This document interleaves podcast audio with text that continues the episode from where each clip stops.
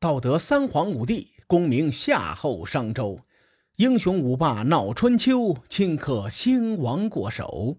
青史几行名姓，北邙无数荒丘。前人种地，后人收，说甚龙争虎斗？上一期节目，咱们说到晋国的中军将荀林父，企图以威慑的方式逼迫郑国投诚。郑国犹豫了一下，但是做了两手准备。当时郑襄公派了另外一个人去楚国做人质，以换回公子去疾。这个细节很耐人寻味呀。咱们知道，公子去疾这个人能力很强，对吧？当年郑灵公被人弑杀以后，郑国上下先推举公子去疾做国君的，人家不肯。哎，这才有了后来的郑襄公。郑国摇摆不定的外交路线也是公子去疾制定的。咱们先不说这个路线对与错啊，至少公子去疾在郑国的影响力是非常大的。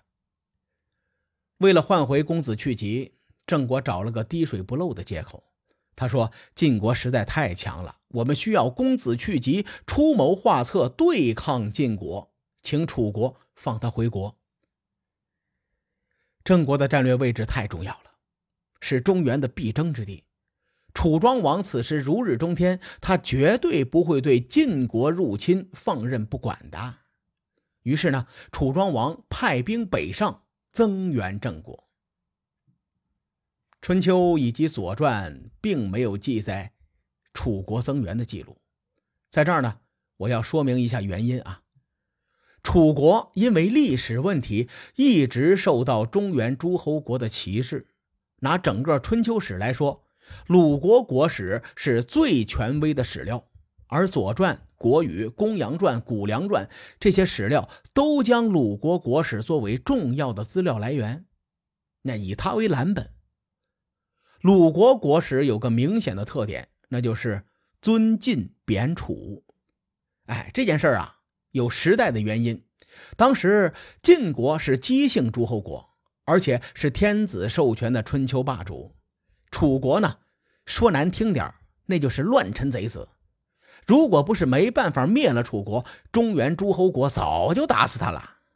所以呀，因为这个原因，很多史料在记录晋楚两国的历史的时候，会采取春秋笔法。哎，咱们以前说过啊，在《史记》中。有楚国出兵的记录，《史记》的原文是这么说的：“是时楚庄王强，以挫晋兵河上也。”翻译过来就是，当时楚国强盛啊，在黄河边上打败了晋国。我认为《史记》在这儿记载的是很可信的，因为邲之战结束之后，楚国的士气非常的强盛，在这个阶段呢。楚军确实很强，所以公元前五百九十五年的晋国伐郑，貌似最后是不了了之了。实际上，应该是以晋国吃了点小亏而告终。随后，楚庄王做了一件耐人寻味的事情。这事儿吧，看似无关紧要，但你仔细一琢磨啊，就觉得有点阴谋论的味道。故事要从楚庄王派人出使齐国开始。此前节目当中啊，咱们提到过一句，晋国在东方的战略方针是联鲁制齐，这个策略呀，是从晋襄公时代开始一直流传下来的。不光是鲁国投降晋国，与齐国接壤的很多小诸侯国也都投靠了晋国。你比如说莒国。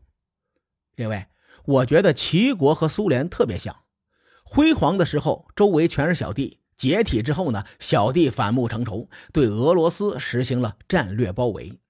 当然了啊，这个例子可能不大贴切，咱们继续往下说。齐国祖上毕竟辉煌过，对吧？虽然说现在落寞了，但他们的心里还是有一颗强国心的。因此呢，齐国对晋国是越来越不满。所谓敌人的敌人是朋友啊。楚国要想在东方拉拢一个强国做盟友，也是顺理成章的事情。上面这些事情都是阳谋，毕竟远交近攻嘛，大伙都懂的。阴谋论出现在楚庄王派出的使臣身上。出使齐国的楚国大夫名叫申周，这个人呢和宋国有仇，而从楚国前往齐国最近的一条路就是借道宋国，如果走别的路，那就绕远了。申州同志与宋国之间的仇怨，那是陈年旧事，少说得二十年了。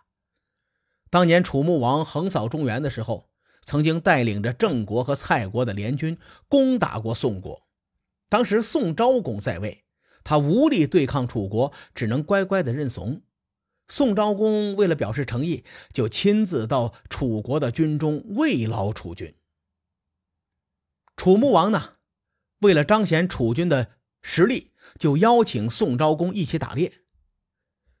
很多时候啊，古代打猎就等同于军事演习呀，特别是那种由军方举办的打猎，这种打猎活动往往是出动军队，什么兵车呀、步兵啊、弓箭手之类的，能整上的都整上，然后包围一大片土地，齐心合力的猎杀大型的野兽。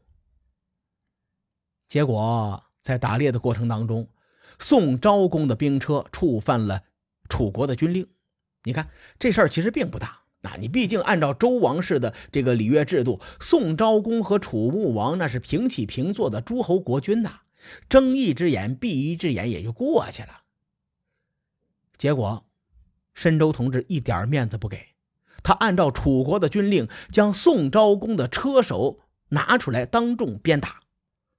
这个事儿对宋国来说可以说是耻辱啊，是国家的耻辱。咱们举个例子吧，假如说灯塔国前往日本进行军事访问，日本天皇呢去灯塔国的军营里去慰问去了，结果天皇的司机在军营当中逆行了。这个时候，一个美国的军官一点面子都不给，把天皇的车拦下，把司机拖出来，当众用鞭子好一顿抽。你想想，这算不算日本的耻辱？因此呢，当时宋国上下就恨这个申州，恨的是咬牙切齿，牙根都痒痒。申州听说楚庄王让他出使齐国，当时就发慌了，退堂鼓在心里打得咚咚直响。楚庄王更逗，他给他下了一个命令，让他不要向宋国借道。你看。这个小细节，咱们解释一下啊。当某国的使臣路过其他诸侯国的时候，需要向对方通报一声，这是一种礼仪，相当于打个招呼，说我途经贵宝地，请各位行个方便。哎，大概就是这么个意思。如果不借道呢，那就是非法入境，不仅无礼，而且非常不尊重对方。那么人家有权逮捕你，拿你问罪。申州听见楚庄王这么说，心里的退堂鼓都快捅破了。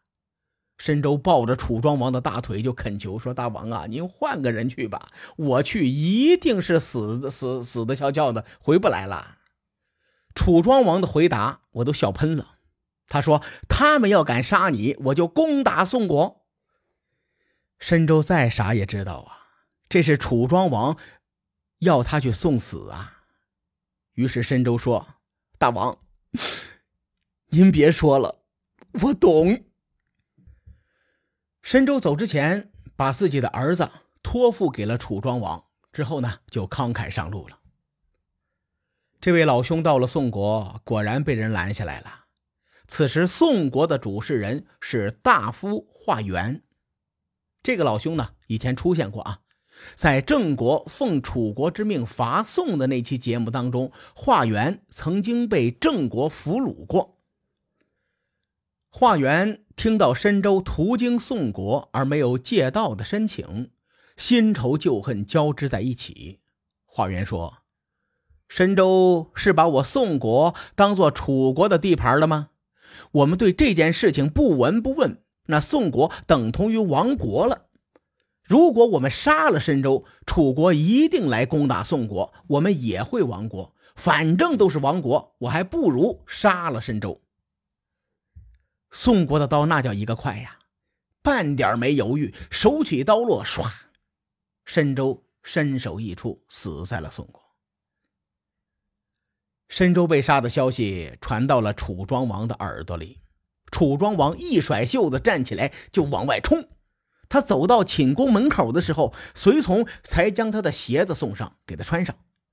而楚庄王冲到宫门外的时候，其他的随从也才拿上佩剑，把佩剑送给他。等到楚庄王走了好一段路程之后，走到街市附近的时候，马车才准备好追了上来，让楚庄王上车。史书当中啊，这个细节描写的非常的生动，刻画出了楚庄王急于攻打宋国的一个心理状态。楚庄王是一个深受华夏文明影响的国君。当时征伐其他的诸侯国，那是有前提条件的，是要师出有名的。楚庄王想打宋国，但一直没有借口。你假如啊，楚国使者在宋国被杀了，哎，那将会是一个很好的借口。那么楚庄王派申州这个与宋国有仇的人出使，并且命令申州不准向宋国借道，这个举动怎么看，怎么都像。有点激怒宋国的意思，所以我说呀，申州之死很有阴谋论的味道。到了同年的九月，楚庄王率兵围攻宋国，至于宋国将会如何应对，咱们下回再说。书海沉沉浮浮，千秋功过留与后人说。我是西域说书人介子先生，下期节目咱们继续聊春秋风雨。更多精彩内容，请搜索关注微信公众号“伯乐灯”，与更多听友交流互动。伯乐灯还将定期为粉丝发放福利。愿我们的存在让您对明天更有期许。咱们后会有期。